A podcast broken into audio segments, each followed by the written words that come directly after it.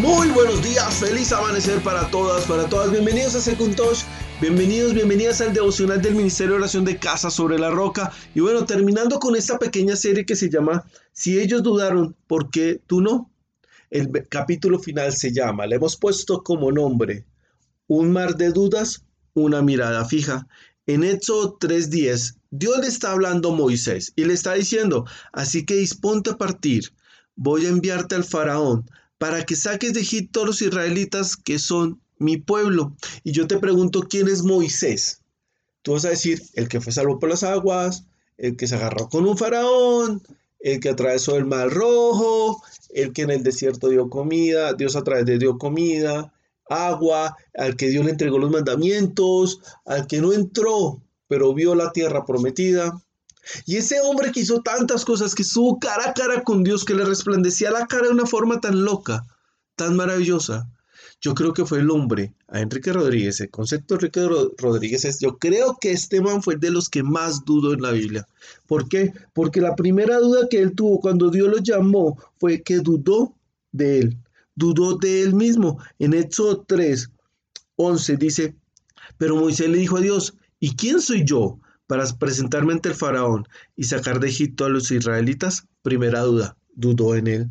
Segunda duda que él tenía, dudó de Dios. En el versículo 13 dice, pero insistió, abro paréntesis, este man machucó, cierro paréntesis, supongamos que me presento ante los israelitas y les digo, el Dios de sus antepasados me ha enviado a ustedes, ¿qué les respondo si me preguntan, ¿y cómo se llama? Y siguió machucando ahí. Primero dudó él. Segundo, dudó de quién es Dios. Tercero, dudó de su propósito. En Éxodo 4.1 dice, Moisés volvió a preguntar, ¿y qué hago si no me creen ni me hacen caso? ¿Qué hago si me dicen, el Señor no se te ha aparecido? Cuarto punto, ¿en qué dudó? Dudó de sus capacidades. En el versículo 10 de Éxodo 4 está diciendo, Señor, yo nunca me he distinguido por facilitar mi, por mi facilidad de palabra, objetó Moisés. Y esto no es algo que haya comenzado ayer ni anteayer, ni hoy que te diriges a este servidor tuyo. Francamente, me cuesta mucho trabajo hablar. Moisés le sacó todas las dudas, todos los pretextos, le sacó de todo a Dios. Le sacó, oye, como que tú no sabes quién soy yo. A ver, Dios, tú no sabes mi pasado, tú no sabes que tengo problemas para hablar. Yo me imagino a Dios, ay, cruzado de brazos, ay, Moisés, muy viejo, cierto, cierto, ¿verdad? Yo no fui el que te creé. Ay, yo no te hice con ese problema. Ay, viejo, qué pena, perdóname. Siguiente. Ah, listo, Aarón. Bueno, sí, con este sí. No, Dios conoce todo lo que hay en tu vida. Dios conoce todos los pros y los contras. Y así te escogió. Y así te amó. Sí, puedes tener un mar de dudas, pero tienes que tener claro, ¿por qué si Moisés tenía un mar de dudas? ¿Por qué? ¿Por qué? ¿Por qué Dios lo escogió? En Hebreos 11:26 dice, desde el 24, perdón, por la fe de, por la fe Moisés, ya adulto, ya adulto, no joven, ya adulto, renunció a ser llamado hijo de la hija del faraón. prefirió ser mal, maltratado con el pueblo de Dios a disfrutar de los efímeros placeres del pecado.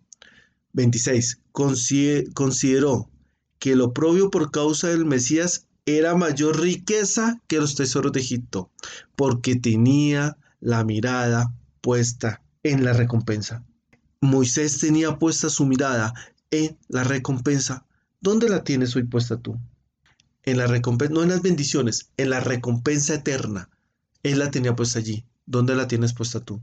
Todos estos hombres y, mujeres que habíamos hablado de que dudaron, fueron un instrumento impresionante de Dios y su duda no fue una limitante, su duda fue un instrumento.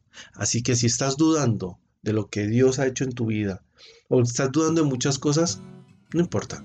Solo confía que Dios va a hacer algo. Él no te juzga por tus dudas. Él te respalda y te la soluciona.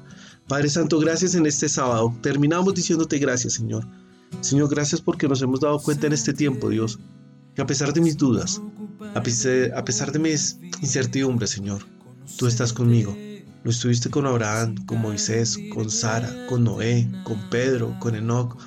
Con todos los has estado, Señor. Todos han tenido dudas, Señor. Pero tú los escogiste. Tú me escogiste.